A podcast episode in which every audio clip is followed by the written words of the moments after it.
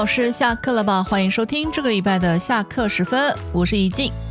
这个礼拜呢，我们还是继续要来跟燕城老师聊聊幼儿教学的各种挑战，比如转换成线上教学，小娃还是一样受控专心吗？跟小小孩交心的关键是什么？除了秩序的管理，教学上有什么具体方法跟策略呢？这些都是我们今天的重点，所以我们再次邀请燕城老师。耶，Hello，南半球老师，北半球老师，大家好，我是燕城，我又来了。燕城老师的声音真的是很有活力啊！我们上周聊到了幼儿教学的课室管理，听你分享起来好像不是那么难，只要有同理心、耐心，不给负面的话语，好像都好办哈。但是我真的想问你，有没有遇过真的很难处理的小小孩呢？很难处理哦，行为上我觉得。都还好，都是情绪小情绪啦。小朋友总是有小情绪，我都对他们非常宽容。我不太，嗯，我觉得在国际学校只有呃家长问题比较多，但是小朋友的情绪，我我通常都可以了解，可以理解他们。大多时候我都是让他们过来啊，然后问问他们怎么啦。有的可能只是今天一整天都觉得今天一整天都不是他的天，他就是觉得做什么都不顺，那你就没关系，就啊没关系，老师陪你啊，那个点心打翻没关系呀。可是老师这边有其他的饼干，你想要吃还是没关系，你想要等等一下放学回家，妈妈再带你吃其他的东西，就是那种。稍微安慰他一下，然后给他。基本上，你好像都是用站在学生的立场跟角度去理解他，不会用责备的方式，他就不会去反抗，对不对？呃，对，因为我觉得，我觉得我有一个很重要的想法，就是一直在我脑袋，就是他们来学校，然后学三个语言：中文、英文跟印尼文，同时哦，对。然后他们才两岁，他们才三岁。然后我觉得他们不管怎么样，在这个教室里面不哭不闹，然后按部就班做这些事情，已经超级棒了。我两岁，我都不知道我在干嘛。我觉得这么想，我每次都觉得这些小朋友好伟大。我都觉得天哪，你们从小就可以做到这样，你们真的很厉害。所以我很少会觉得。就算他们中文学的不好，我都觉得那又怎么样？没有关系，我觉得他们是很棒的小孩。他们呃，他们很怎么说？就是他们并没有做出什么不好的事情。对对对，努力的。我觉得这个真的都是你非常有耐心或很同理心的去了解那个年岁的小朋友啦。嗯，对对对。那换到线上呢？线上的课室管理。线上的课室管理其实也是一样啊。我觉得我的方法就是我去照顾每个小孩。哦哦。然后怎么说？抽象一点就是用心跟他们怎么高官吗？高贵？高贵？台语不好。就是你用小朋友这个生物，我觉得大家觉得难，就是因为他们没办法跟你说出一个正确答案。比如说，那我们应该怎么办呢？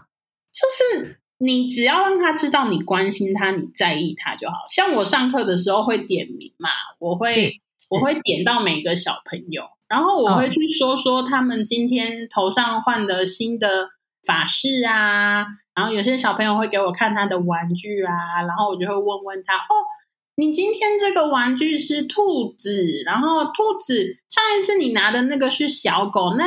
小狗跟兔子，你都喜欢吗？然后他就后点点头。然后其实有时候听得懂一点，听不懂一点。然后，但是他们会觉得他被理解了。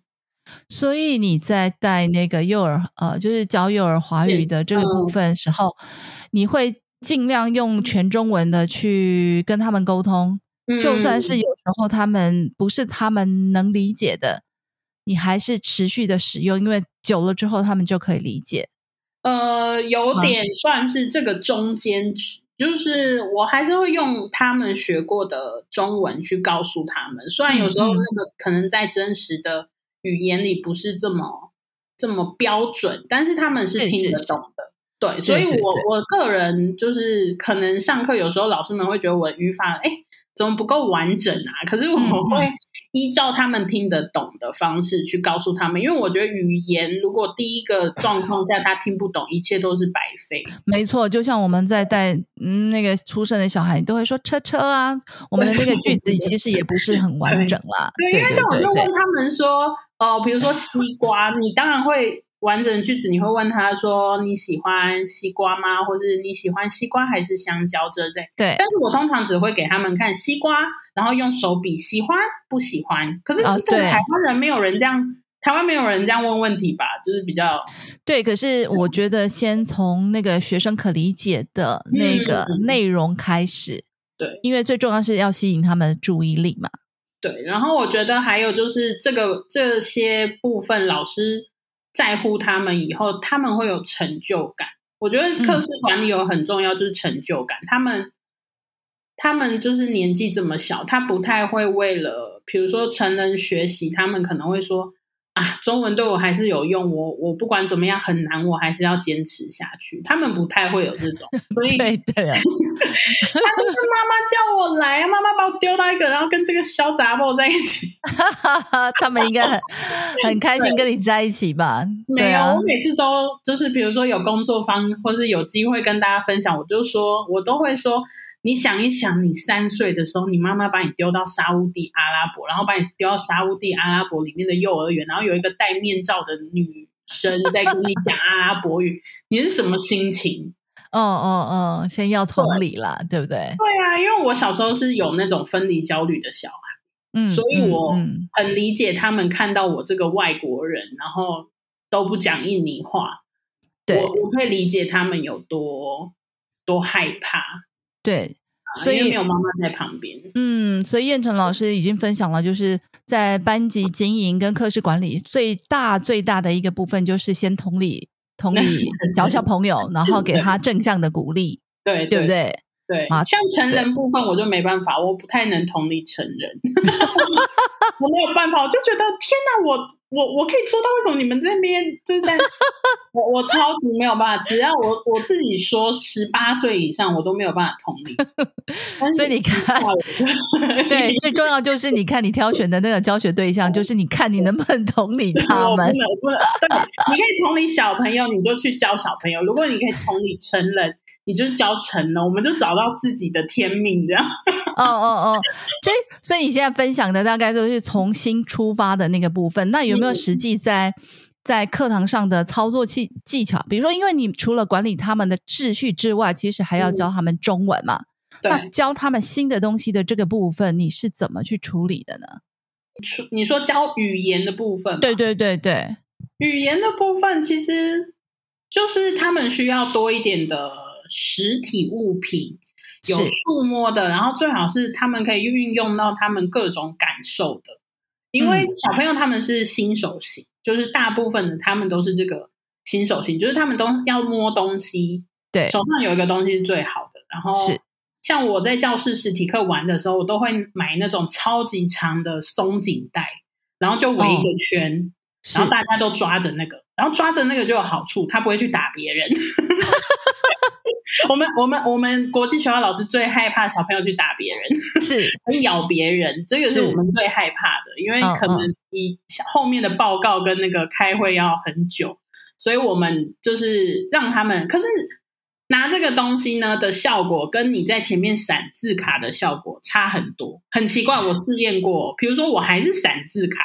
我还是对给他们看那些水果，我还是给他们看那些动物，可是手上抓的东西，我又跟他们一起唱歌，然后可能呃，现在要松紧带，大家举手往上，然后那个松紧带大家都举起来了，然后我教他们东西，跟我在前面坐着什么都没有握，然后他们什么东西都没有，我只展示卡片给他们看，效果就差很多。哦，所以如果老师举的这个例子，意思就是说，如果我们在教一个主题要给他，其实你要设计一个就是可以让小朋友身临其境、可以动起来的那种方式。对，对不对我是鼓励各种动，比如说你要音乐活动，跳舞也可以，是然后你要做手工也可以，像我前几天在百宝箱分享的讲座，就是专注在手工，其实对他们的学习都非常有帮助，因为他们。他们现在也不能读，不能写啊。对 对，所以他们就是用他们的身体去感受跟学习这个世界的新东西。所以，我们不要把它当成学中文，我们可以把它当成学这个世界上的有趣的东西。燕城老师，你可以举一个，比如说你带过的，嗯，怎么说呢？我因为我现在尝试在想象哦，比如说我要带一个 教小朋友水果吧，有这个主题。对不对？有有这个主题。那这个主题的时候呢，在课堂上的操作方式会是怎么样呢？因为成人大概就是你那个图片放出来，然后大家发音啊，然后可能用个什么什么什么，大家互相练习这样。那小朋友呢，那个转换到底会是什么？小朋友的转换应该是，如果在实体课，你最好可以找到那个水果，就找到那个水果。如果你找不到那个水果的话，那就代表这个生词不是一个好的 OK 嗯嗯嗯，小朋友学的东西一定要是他生活周遭看得到的东西。是是，比如说我最讨厌教的就是四季，因为我们印尼没有四季，因为每次都觉得这是什么东西，小朋友怎么可能会看过雪？我都没看过雪。对 对，所以一定要他们实体的物品。像我还会加入一些在地的东西，像我们。印尼有一种特有的水果叫蛇皮果，我就会拿出来给他们看。这些东西都是他们生活中看得到的，他们就会觉得，对我知道这个，所以，嗯，我现在不会很，你的脑袋不会很有压力。这个东西我看过，我只是不知道它中文怎么说而已。是是是，对对对对。所以呢，在教室我们要给他们看食品，然后去摸一摸它的水果的触感啊，或是怎么样。然后有时候光是很简单，你把杯子盖起来，把水果盖起来，然后把苹果变来变去，这些他们都很开心，就是这样。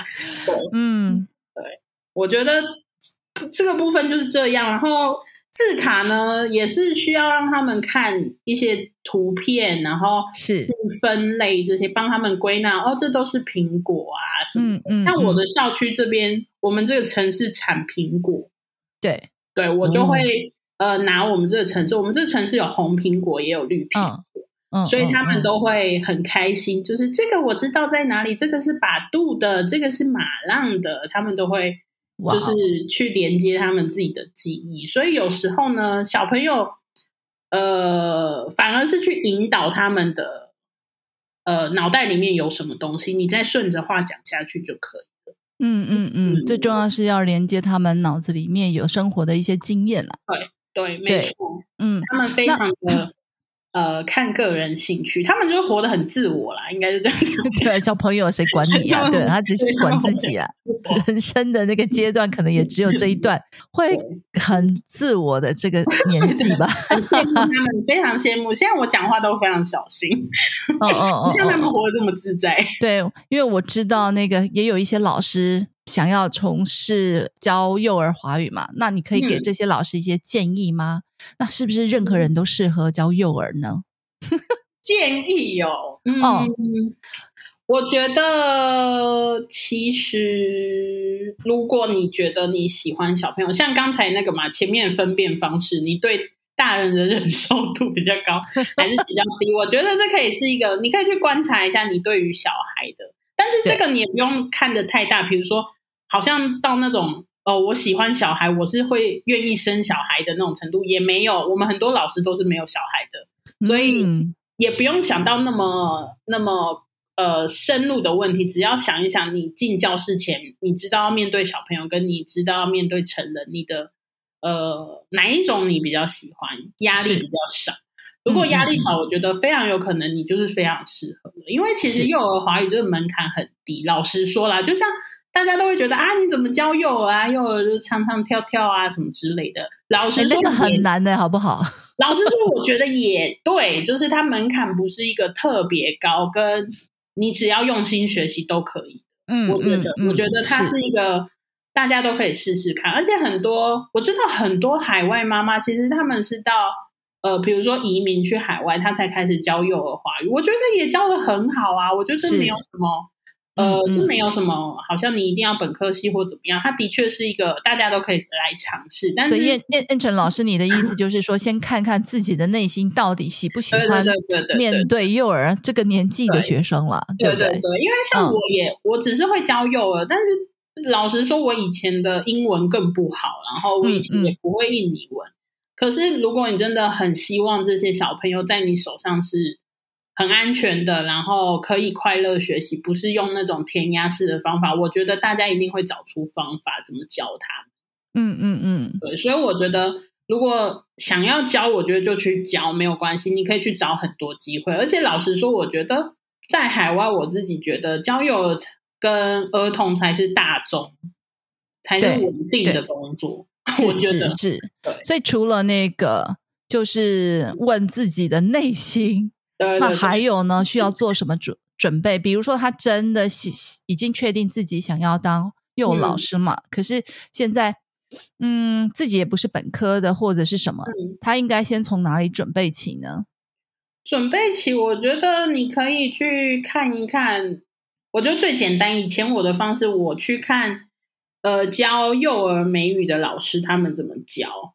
嗯就是比如说，他们都会唱歌啊，他们都会做一些活动啊，他是们会做很多不一样的事情。我觉得都可以去参考，因为幼儿华语可能这个领域太新，没有太多的人分享，而且老师们真的都太忙。像我就是我就是看起来比较闲，没有 没有，才会你应该很忙，你也，我真的觉得你很厉害，这么忙的时间还可以分享这么多东西。对，因为我嗯觉得其他的、我知道这个，不管是幼儿老幼台湾的幼教老师，或是呃国外的幼教老师，你很少看到他们会出来分享，因为他们不是嗯教的、呃觉得自己教的不好，是他们真的没有时间。是是，所以我们就是可以，这个领域虽然还不够强大，但是我们可以去看儿童美语，然后我们把它类推回来。OK，但是在这部分，我觉得就是要额外增加一些语法的知识，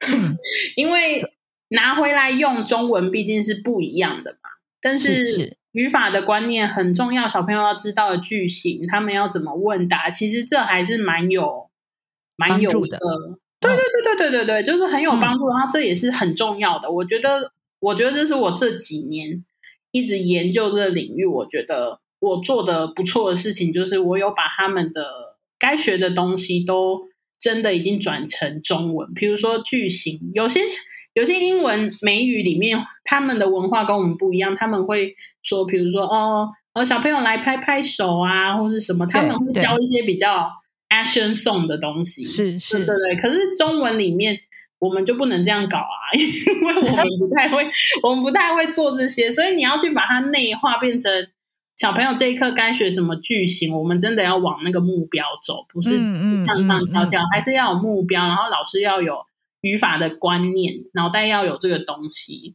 是。才那会建议比较好。那会建议老师也需要去看一些小孩子成长心灵的这个东西吗？哦，我觉得这个很这这个蛮需要的。像我自己还是一直在做这部分，可是其实我觉得啊，我觉得教小朋友是一个疗愈自己的过程。怎么说？就是像我觉得我的童年被照顾的不是很好，所以我一直想要知道我自己缺的、心里缺的那一块是为什么会那个样子。嗯哼，然后我也极力的希望我的学生们不要有这个样的状况。比如说，我以前幼儿园有遇到非常可怕的小朋友，呃，非常可怕的老师，对，然后他用各种威胁，然后或是恐吓，嗯然后也有老师会抓着我，就是抓着一个小朋友，就是一直甩你那种。哇，对，所以我就真的吗？这是真的啊，这是真的，很可怕。所以我我记得我有一次好像去参加一种 身心灵的那种呃讲座，然后我就想起这件事，我就一直大哭，然后我就想说，哦。天哪！我觉得这对一个小孩子的心灵有多可怕。像我现在已经三十几岁，我还记得那个阴影。嗯嗯嗯，所以我觉得嗯，如果老师们不介意的话，我觉得多读这些幼儿心理的东西，真的是拯救社会。其实我觉得不是介意，是应该要真的放下去，嗯，认识小孩子的成长啦。因为真的，嗯就像你说的，小孩子在因为他们无法表达，而且在这个年纪，人家也觉得你有什么凭什么表达自己的意见呢？所以都会被一一直压抑。所以我觉得带幼儿跟小学、中学的老师，呃，特别是最小的年纪的这个老师，真的要非常重要，因为有一个小小孩子，有可能你错误的行为或者言语。嗯，丧失了他的一生，对对对对，会会留下伤口。所以我其实有刚开始我的目的，真的也不是想要把幼儿华语教的多厉害，或是很精进。其实我最想要的是，因为我刚开始来印尼，我发现这些小孩同时学三种语言，嗯，可是没有人理解他们的是辛苦，然后对大家都一直 push 他们，觉得啊，你中文学不好，你很不好，嗯。怎么会这个？我开会的时候都听他们在分析小朋友，都是这个中文、这个英文好，可是他中文很不好啊。这个中文好，这个英文不好。可是我就觉得，为什么我们一直在批评这些小朋友？嗯嗯，对。然后我就觉得这太伤心了。我希望这个这个学中文这件事，虽然我们没办法改变，可是我们可以让它变得快乐一点。是是是，对。所以有老师问我说：“哎，为什么？”呃，为什么小朋友他们学语言可能学的不够快啊？或是为什么现在就叫他们学？老实说，我不知道答案。可是我们这个我在印尼这个国家，他们有这个需求。我的我的愿望只是让他们不要受到伤害。对，然后在快乐，就是如果可以跟你学中文的话，是在快乐的环境里面学习，对对对对对，尽可能给他们吧。对啊，因为他们这么小，然后。我自己很很多经验，我遇到很多好的老师，也遇到很多不好的老师。我觉得，像当老师都有一种使命吧，就是你希望小朋友在你这边得到得到的是好的，对，满满的爱啊，跟欢对对对关心，对不对？对，我希望是这样啊，对，因为我们要守护这些小孩啊，我就觉得他们就是我们国家未来。未来的主人翁啊，对主人翁，所以我觉得他们好，我们一定会好啊。我们也不希望他们重蹈我们以前那种很填鸭式的教学。对啊，好，我们今天呢真的非常开心，燕城老师百忙之中抽空来跟我们分享在 教幼儿的各种情况与方法。从呃燕城老师的分享当中，你可以听到他满满的。热情跟爱心 哦，大家给我这个评价，我真的是有一点受宠若惊。我我自己都没什么感觉，我就是有有。我们从你的谈话跟分享，我们可以知道你现在正在从事你最热爱的工作。每一句啊，每对，真的很很感动。爆一个小料，就是我其实这个是第一次在就这种很多人面前讲，像那个呃。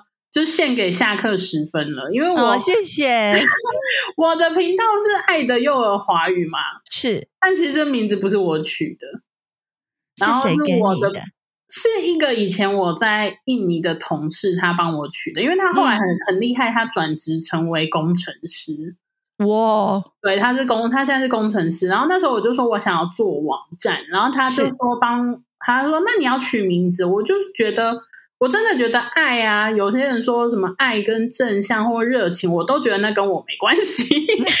哪里爱讲话？然后我就，可是他取了这个名字，然后我才发现，哇，他好像这个很符合我真的内在的东西，只是我自己不知道。所以我就很感谢他帮我取了这个名字。真的是我们在教书，我跟他一起教书的时候，我们都是朝着这个方向。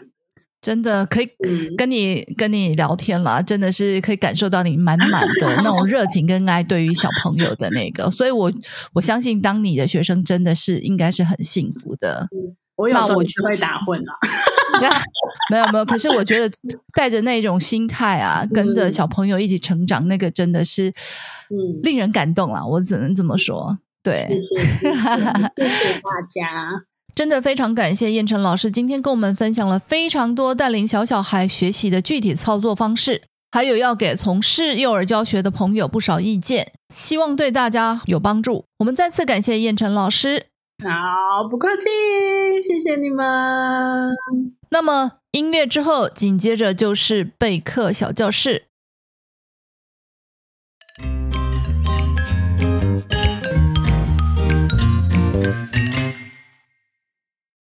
各位听众朋友们，大家好。今天备课小教室要讨论的问题是：跑来一定是用跑的方式来吗？在新版实用视听华语第二册教趋向补语的时候，有“跑来”这个词，教材中使用了 “run here” 来翻译。换句话说，这个“跑来”兼具了跑的移动方式，并且用“来”说明了方向性。接着，课本给了这个例句。他从学校跑来告诉我这件事。这个句子的情境并不完整，我们可以自己来脑补一下。某个人要从学校跑来我这里告诉我某件事。首先，这件事或者是那个从学校跑来的人可能跟学校有关。再者，这件事可能非常严重。试想，在学校发生的。或者是与学校相关的事件里，有什么是需要特地移动到听者的所在地去传达讯息的？虽然这个句子并没有名言事件的内容，但是从情境的推断，事件的严重程度很可能真的需要采取跑这样的移动方式。如果你认为跑来真的只有用跑的方式移动过来，那么请你想想另外一个句子。这么晚了，你跑来我家做什么？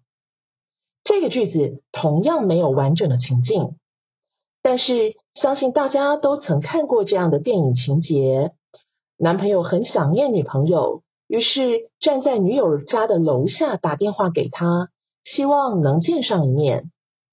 女朋友打开窗户一看，于是冒出了这句话。事实上，男友真的是跑步来的几率。有，但并不高。而女友确实掌握男友移动方式是跑步的几率就更低了。因此，在这个句子中，跑来最合理的解读是来。不过，这里的跑来跟来是完全一样的吗？我们认为并不是。请听听下面的例子。业务防重客户成交后能抽成或拿到业绩奖金，所以都会很积极的要凑成交易。但热情过头，可能反而会造成反效果。一名女子最近有换车的打算，去看车的时候留了个人资料，想不到业务下午竟然找上门，而且还连续两天登门拜访。这名女子对汽车业务连两天跑来家里推销感到十分不悦。这段文字首先点出了业务为了业绩奔走的积极性，再来点出客户赏完车当天下午，业务就立即登门拜访。不仅如此，还连续两天跑来询问购车意愿。事实上，购车不比买衣服，这种大笔金额的消费往往需要更多的思考时间。但是这个例子中的业务用紧迫盯人的方式，企图缩短客户的犹豫期。从这一点来看，例子当中的“跑来”其实应该解释为积极奔走的意思。我们再来看看第二个例子：某个香港游客在网络上分享了一个他对台湾某家餐厅的看法。他说：“每次来台湾一定跑来吃啊牛排、猪条、薯条、鸡莲汤、爆浆餐包，牛排五成熟刚刚好，这个品质及价钱。”在香港最少要三到四倍的价钱。这个香港游客每次来台必定造访那家餐厅，原因是除了餐点美味以外，价钱更是平易近人。作为游客，访台的频率即使多，也不太可能过于频繁。因此，每次造访那家餐厅的心情，应该都是雀跃而珍惜的。所以，当他说出每次来台湾一定跑来吃的时候，这个跑来反映的是雀跃、开心的心情，而不是以跑步的方式前往餐厅。通过以上两个语料可以说明，跑来事实上有两种语义。这样的歧义性在教材中同课的其他例句或者是练习中也可以发现。比如说，啊，他弟弟跑到外面去了，你跑到哪里去了？他跑上楼去找朋友了，等等。老师们在教授相关的内容时，应该要加以辨析。以上就是本周的备课小教室，希望对大家有所帮助。我们下次见。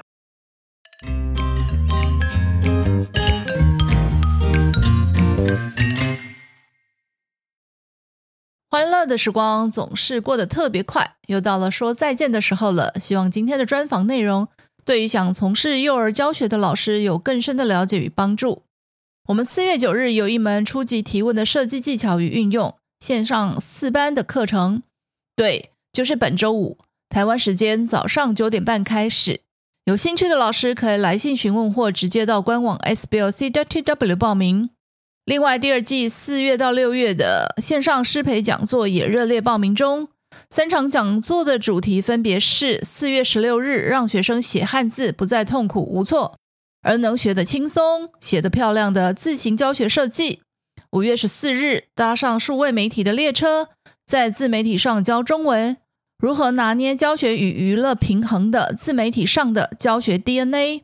以及六月十八日敲碗敲很久的高级程度的提问与引导技巧，针对已经讲不停的学生，该如何在网上升级表达呢？千万别错过第二季三场精彩的讲座主题。报名请到说吧脸书粉专或来信报名。如果您对于今天的节目有任何想说的话或回馈，欢迎到我们说吧语言工作室的脸书粉砖留言。那么，我们今天的节目就到这里，感谢您的收听，下周再见喽。